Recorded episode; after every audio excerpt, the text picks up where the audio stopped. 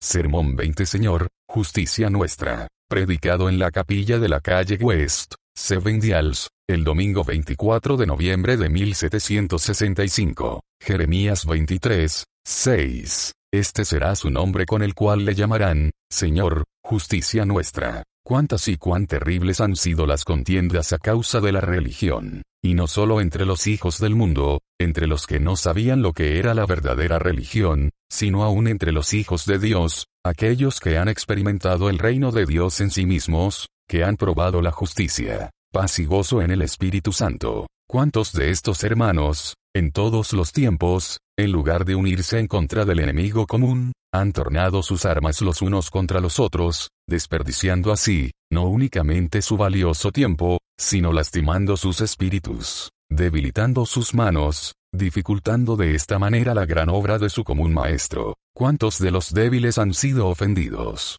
¿Cuántos cojos han salido del camino? ¿Cuántos pecadores han confirmado su negligencia en cuanto a la religión y su desprecio hacia aquellos que la profesan? ¿Cuántos de los santos que están en la tierra seis han sido obligados a llorar en secreto? Que no haría el que ama a Dios y a su prójimo, que no estaría dispuesto a sufrir, para remediar este lamentable estado de cosas, por borrar esta contienda entre los hijos de Dios y restaurar la paz entre ellos, que otra cosa, excepto una buena conciencia, apreciaría demasiado para no separarse de ella, por obtener este buen fin, supongamos que no podemos hacer cesar las guerras hasta los fines de la tierra, que no podemos reconciliar a todos los hijos de Dios. De cualquier manera, hagamos lo que cada uno puede, que cada uno contribuya aunque sea con dos blancas. Dichosos aquellos que pueden promover de alguna manera la paz y buena voluntad entre los hombres, especialmente entre los buenos, quienes se han enlistado bajo la bandera del príncipe de paz.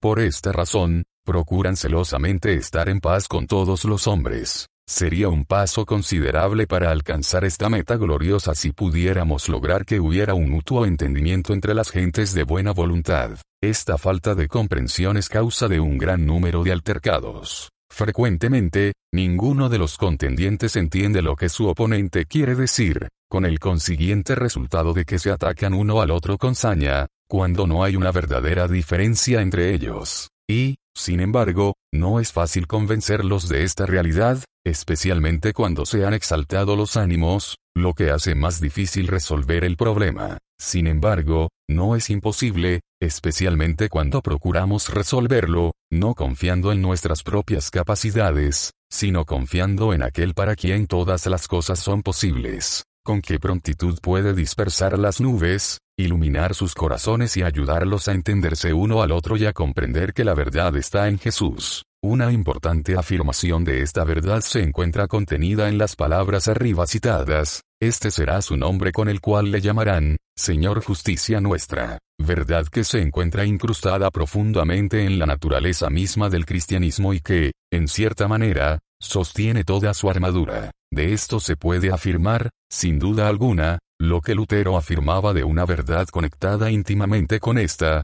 Articulus Stantis Vel Cadentis Ecclesiae, un artículo de fe con el cual la Iglesia permanece o cae. Ciertamente, es el pilar y fundamento de esa fe, de la cual viene la salvación de esa fe católica o universal que se encuentra en todos los hijos de Dios y que, si la persona no guarda entera y sin mácula, perecerá indudablemente para siempre. No es de esperarse, entonces, que sin importar en qué otros puntos difieran, los que llevan el nombre de Cristo debieran estar de acuerdo en este, pero qué lejos está esto de la realidad. Sería muy raro encontrar algún otro punto sobre el que haya tan poco acuerdo, sobre el que quienes profesan seguir a Cristo parecen estar tan separados e irreconciliablemente divididos. He dicho parecen porque estoy convencido de que muchos de ellos solamente parecen diferir. El desacuerdo está más en palabras que en sentimientos, están más cerca en su opinión que en su lenguaje. Ciertamente, existe una gran diferencia en el lenguaje, no únicamente entre protestantes y papistas, sino entre protestantes y protestantes, aun entre quienes creen en la justificación por la fe, que están de acuerdo en esta, como en las demás doctrinas fundamentales del Evangelio. Pero si la diferencia es más asunto de opinión que de experiencia y más asunto de expresión que de opinión, ¿cómo puede suceder que los hijos de Dios discutan tan acaloradamente sobre este punto? Se pueden mencionar varias razones. La principal es la falta de comprensión del uno para el otro, defendiendo a diestra y siniestra sus opiniones y formas particulares de expresión, con el fin de evitar esto, por lo menos hasta cierta medida, para que podamos comprendernos mutuamente sobre este particular, procuraré demostrar, con la ayuda de Dios, en qué consiste la justicia de Cristo cuando y en qué sentido se nos imputa, concluyendo con una breve y clara aplicación en qué consiste la justicia de Cristo, tiene dos aspectos, la divina y la humana. Su justicia divina pertenece a su naturaleza divina, puesto que Él es Dios sobre todas las cosas, bendito por todos los siglos, el Supremo, el Eterno, igual al Padre respecto de su divinidad, pero inferior a Él en su humanidad. Esta es su santidad eterna, esencial e inmutable, su justicia infinita, misericordia y verdad, en todo lo cual Él y el Padre son uno. No creo, sin embargo, que la divina justicia de Cristo tenga algo que ver con la presente cuestión. Yo creo que muy pocos, si es que algunos, pretenden que esta justicia se nos impute. El que cree en la doctrina de la imputación entiende, principalmente, si no únicamente, que se refiere a su justicia humana. La justicia humana de Cristo pertenece a su naturaleza humana, puesto que Él es el mediador entre Dios y los hombres, Jesucristo hombre. Esta puede ser interna o externa. Su justicia interna es la imagen de Dios estampada en cada poder y facultad de su alma. Es una copia de su justicia divina, en cuanto puede ser impartida a un espíritu humano. Es una copia de la pureza, la justicia, la misericordia y la verdad divinas. Incluye amor, reverencia y sumisión a su Padre, humildad, mansedumbre y modestia, amor a la humanidad y todos los otros atributos santos y celestiales en su más alto grado, sin defecto o mezcla de injusticia. La más pequeña parte de su justicia externa fue que no hizo nada malo, que no conoció pecado de ninguna clase, que no se halló engaño en su boca, que nunca dijo una palabra impropia o cometió una mala acción. Hasta aquí es solamente una justicia negativa, pero una justicia que nunca nadie, nacido de mujer, ha poseído, excepto nuestro Salvador. Pero su justicia externa fue positiva también. Él hizo todas las cosas bien, en cada palabra de su boca, en cada obra de sus manos, hizo precisamente la voluntad del que lo envió. En todo el transcurso de su vida hizo la voluntad de Dios en la tierra como los ángeles la hacen en el cielo. Todo lo que hizo y habló fue perfecto en todas las circunstancias. Su obediencia fue perfecta en su totalidad y en cada una de sus partes. Él cumplió toda justicia. Pero su obediencia implicaba más que todo esto. Implicaba no únicamente hacer, sino sufrir. Sufrir la completa voluntad de Dios a partir del tiempo de su venida al mundo hasta el momento en que llevó él mismo nuestros pecados en su cuerpo sobre el madero, hasta que haciendo completa expiación por ellos habiendo inclinado la cabeza, entregó el Espíritu. Esta es generalmente llamada la justicia pasiva de Cristo, la anterior, su justicia activa. Pero así como la justicia activa y pasiva de Cristo nunca se separaron,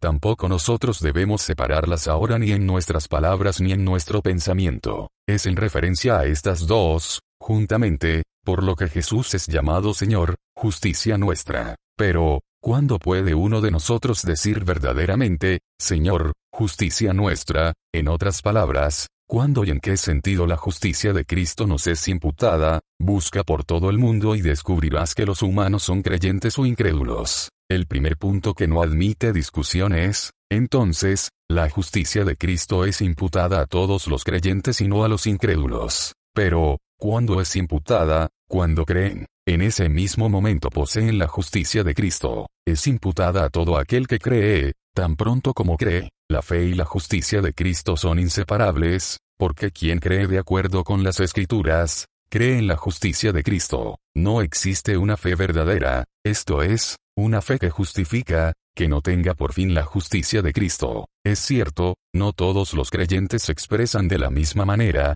no usan el mismo lenguaje, no es de esperarse que lo hagan, ni lo podemos requerir razonablemente de ellos. Mil circunstancias pueden hacerles variar uno del otro en su manera de expresión, pero una diferencia de expresión no implica necesariamente una diferencia de opinión. Diferentes personas pueden usar diferentes expresiones y, sin embargo, decir una misma cosa. No hay nada más común que esto, aunque muy raras veces lo admitimos. No es fácil para la misma persona, cuando habla de la misma cosa después de un tiempo considerable, usar exactamente las mismas expresiones, aunque retenga las mismas opiniones. Entonces, ¿cómo podemos ser rigurosos al requerir que otros usen exactamente las mismas expresiones que nosotros? Podemos ir todavía un paso más adelante. Otros pueden diferir de nosotros en sus opiniones y en sus expresiones y, sin embargo, participar con nosotros de la misma preciosa fe. Es posible que no tengan una clara aprehensión de la bendición de que están gozando, sus ideas pueden no ser muy claras y, sin embargo, su experiencia puede ser tan válida como la nuestra.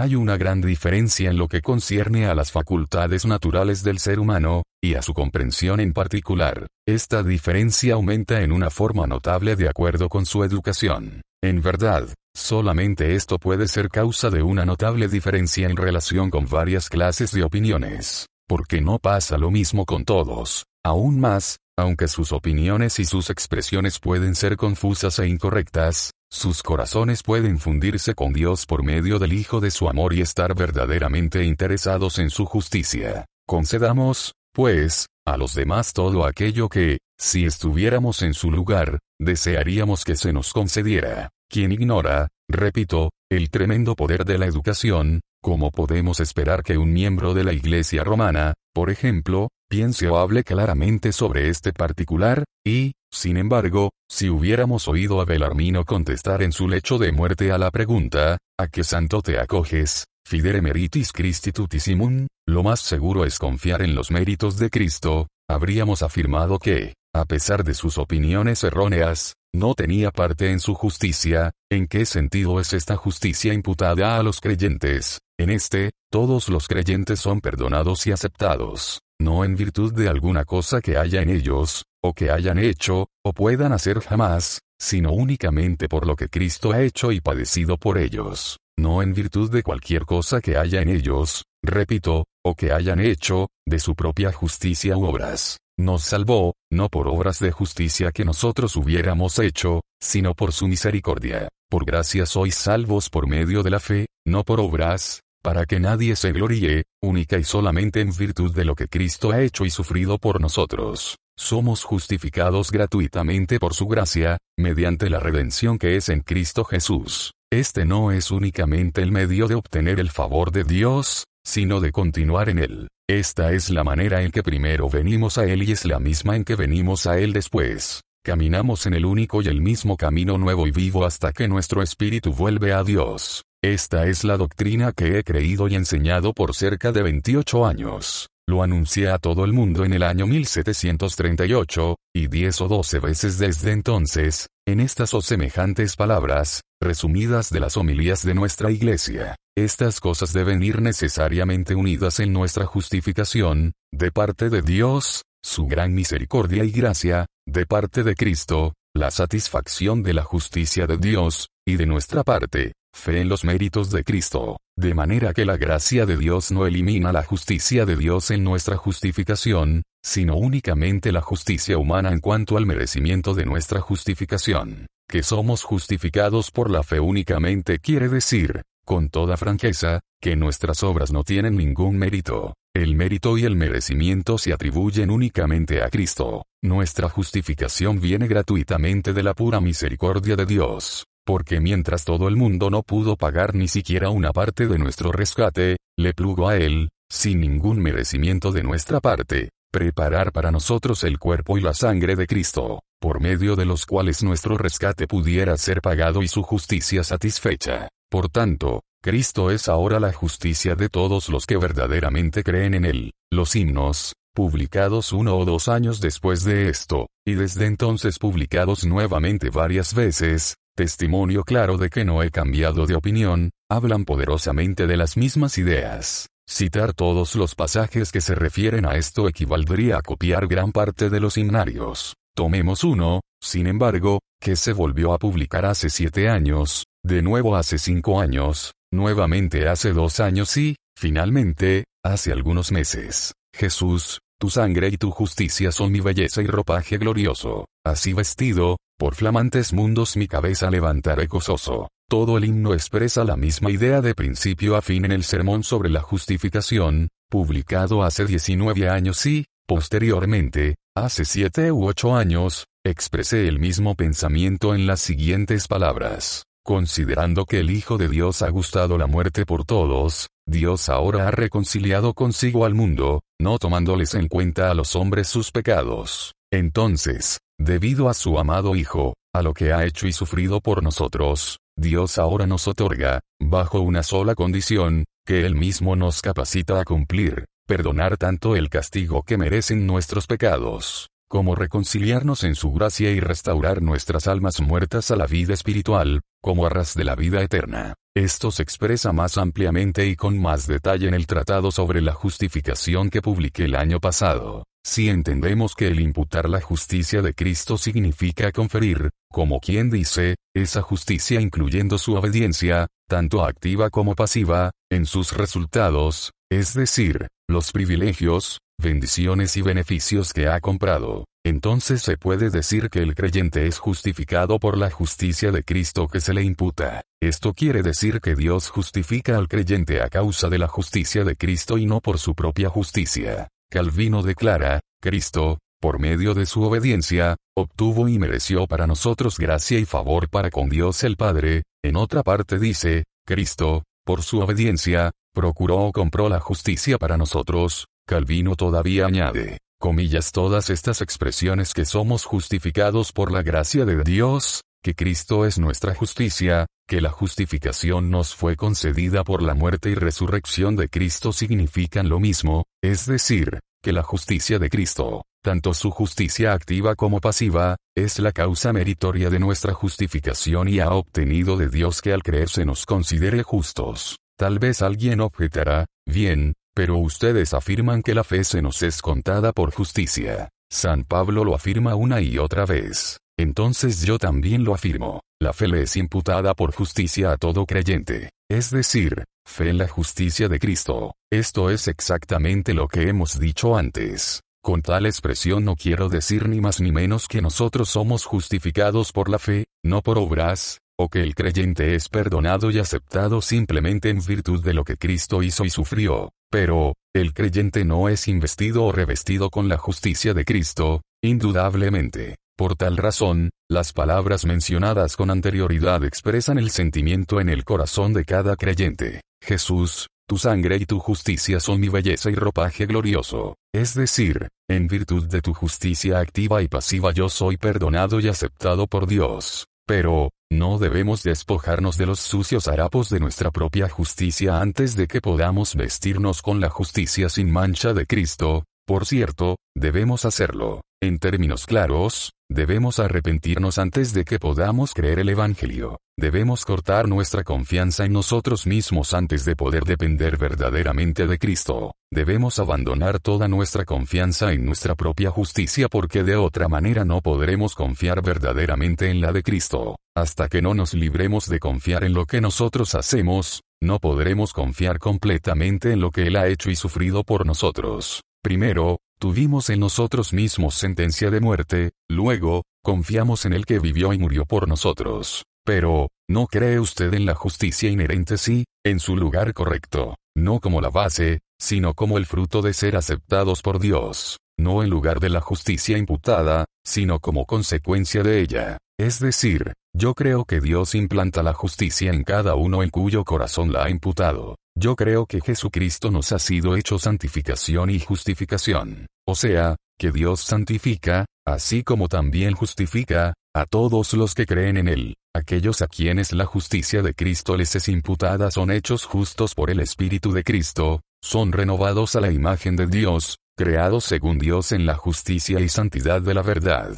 Pero, no sustituye usted la fe en lugar de Cristo o su justicia de ninguna manera. Yo hago todo el esfuerzo posible por poner a cada una en su propio lugar. La justicia de Cristo es el completo y único fundamento de toda nuestra esperanza. Es por medio de la fe que el Espíritu Santo nos capacita para construir sobre este fundamento. Dios concede esta fe. En ese mismo momento somos aceptados por Dios, pero no debido a esta fe, sino a lo que Cristo ha hecho y sufrido por nosotros. Como puede verse, cada una de estas cosas tiene su propio lugar y ninguna está reñida con la otra. Creemos, amamos, nos esforzamos por caminar en todos los mandamientos del Señor sin mancha. Y, sin embargo, mientras vivimos aquí de nosotros nos olvidamos, y luego nos refugiamos en la justicia de Jesús. Nuestra base es su pasión, el perdón reclamamos y la entera redención en el nombre de Jesús. Por lo tanto, no niego la justicia de Cristo como no niego su divinidad. Nadie puede acusarme de negar la primera, como no me puede acusar de negar la segunda. Tampoco niego la justicia imputada. Esta es otra malévola e injusta acusación. Yo siempre afirmé, y continúo haciéndolo, que la justicia de Cristo es imputada a todo creyente. ¿Quién lo puede negar? Todos los infieles, bautizados o no, todos los que afirman que el glorioso Evangelio de nuestro Señor Jesucristo no es sino una fábula astutamente elaborada, todos los socinianos y arrianos, todos los que niegan la divinidad del Señor que les rescató, como consecuencia se desprende que niegan su divina justicia, porque creen que Él no es sino una criatura humana. También niegan que su justicia humana sea imputada a los humanos porque creen que cada persona es aceptada por su propia justicia. La justicia humana de Cristo, al menos su imputación como la completa y única causa meritoria de la justificación del pecador delante de Dios, también es negada por los miembros de la Iglesia de Roma o al menos por todos los que son consecuentes con sus principios. Sin duda, hay muchos entre ellos cuya experiencia va más allá que sus principios, quienes, aunque están lejos de expresarse correctamente, sin embargo, sienten algo que no pueden expresar, aunque su concepto de esta gran verdad sea tan crudo como sus expresiones, sin embargo creen en sus corazones, descansan solamente en Cristo, tanto para su presente como para su eterna salvación. Con estos podemos contar también aquellos que en la Iglesia Reformada son generalmente llamados místicos. Uno de sus principales líderes en el presente siglo, al menos en Inglaterra, fue el señor Law. Es bien sabido que niega absoluta y celosamente, junto con Robert Barclay, quien no tiene escrúpulos al decir, justicia imputada, tontería imputada. Los cuáqueros mantienen el mismo punto de vista. La generalidad de los que profesan ser miembros de la Iglesia de Inglaterra ignoran completamente este asunto de la justicia imputada o la niegan junto con la justificación por la fe como perjudicial para las buenas obras. A estos podemos añadir un número considerable de personas vulgarmente llamadas anabaptistas, junto con millares de presbiterianos e independientes, recientemente iluminados por los escritos del Dr. Taylor. Sobre estos escritos no estableceré ningún juicio, lo dejo para quien los escribió, pero, alguien puede atreverse a afirmar que todos los místicos, como fue M.R., lo en particular, todos los cuáqueros, todos los presbiterianos o independientes y todos los miembros de la Iglesia de Inglaterra que no tienen una idea clara de sus opiniones o expresiones, carecen de una experiencia cristiana, que, consecuentemente, permanecen en un estado de condenación, sin esperanza y sin Dios en el mundo, no importa lo confusas que sean sus ideas o lo impropio de su lenguaje, no puede haber muchos de ellos cuyo corazón es recto en la presencia de Dios y que conocen verdaderamente a Señor, justicia nuestra, bendito sea Dios, nosotros no estamos entre los confundidos en sus conceptos y expresiones. No negamos ni la frase ni su contenido, pero no queremos imponerle a las demás personas. Permitámosles usar ya sea esta o cualesquiera otras expresiones, las que crean que van más de acuerdo con las escrituras, con tal que su corazón descanse únicamente en lo que Cristo ha hecho y sufrido para concederles perdón, gracia y gloria. Yo no puedo expresar esta idea mejor que en las palabras del señor Harvey, dignas de ser escritas con letras de oro, no insistimos en el uso de tal o cual frase sino solo en que las personas se humillen como criminales arrepentidos y se arrojen a los pies de Cristo, que confíen verdaderamente en sus méritos e indudablemente se encontrarán en el camino de la bendita inmortalidad. ¿Hay alguna necesidad, alguna posibilidad de decir algo más? Mantengamos simplemente esta declaración y todas las discusiones acerca de esta o aquella frase en particular serán cortadas de raíz. Estemos firmes en esto, todos aquellos que se humillen como criminales arrepentidos a los pies de Cristo y descansen devotamente en sus méritos están en el camino de la bendita inmortalidad. Hay lugar para disputar, quien niega esto, no nos unimos todos en este punto, entonces, ¿sobre qué podemos disputar? Un hombre de paz propone aquí términos de reconciliación a todos los grupos en conflicto. No deseamos otra cosa, aceptamos los términos. Los aceptamos con todo nuestro corazón y todas nuestras fuerzas. Marquen como un enemigo a cualquiera que se niegue a hacerlo. es un enemigo de la paz y perturbador de Israel, un perturbador de la iglesia de Dios. Mientras tanto, lo que tememos es esto, que alguno use la frase la justicia de Cristo o la justicia de Cristo me es imputada para cubrir su propia injusticia. Sabemos que se ha hecho tal cosa miles de veces. Un hombre es reprendido, supongamos, por su borrachera. Ah, sí, dice, yo no pretendo tener ninguna justicia propia, Cristo es mi justificación. A otro se le ha dicho que los extorsionadores y los injustos no heredarán el reino de Dios. A lo que responde con el mayor aplomo, yo soy injusto en mí mismo, pero tengo una inmaculada justicia en Cristo. De esta manera, aunque una persona se encuentre tan lejos de la práctica como del espíritu del cristiano, aunque no tenga el sentir que hubo también en Cristo y que de ninguna manera ande como él anduvo, se cree estar bien protegido contra toda convicción en lo que él llama la justicia de Cristo. Tantos y tan deplorables ejemplos como estos nos obligan a usar estas expresiones con el mayor cuidado. No puedo menos que llamar la atención de todos los que las usan con frecuencia y rogarles, en el nombre de Dios nuestro Salvador a quien pertenecen y a quien sirven que protejan cuidadosamente a todos los que los escuchan, de este infeliz abuso. Prevénganlos, pudiera ser que los escucharan, en contra de la idea de que perseveraremos en el pecado para que la gracia abunde. Prevénganlos en contra de hacer de Cristo ministro de pecado, acerca de invalidar el solemne decreto de Dios, seguid la paz con todos, y la santidad, sin la cual nadie verá al Señor por la vana imaginación de ser santos en Cristo. O, prevénganlos de que si permanecen en la injusticia, la justicia de Cristo no les aprovechará en nada. Clamad en alta voz, es necesario, que precisamente por esta razón la justicia de Cristo nos sea imputada, para que la justicia de la ley se cumpliese en nosotros y para que vivamos en este siglo sobria, justa y piadosamente. Resta únicamente hacer una breve y clara aplicación. Me dirijo, en primer lugar, a todos los que se oponen con violencia a estas expresiones y están listos a condenar a todos los que las usan, llamándolos antinomianos. Pero, ¿no equivale esto a doblar demasiado el arco en sentido contrario? ¿Por qué condenar a los que no hablan exactamente como ustedes? ¿Por qué disputar con quienes usan las frases que prefieren? No han de disputar ellos con ustedes porque se toman la misma libertad, o si ellos disputan con ustedes por esta razón, no imiten la intolerancia que critican en ellos. Por lo menos, permítanles la libertad que ellos debieran permitirles a ustedes.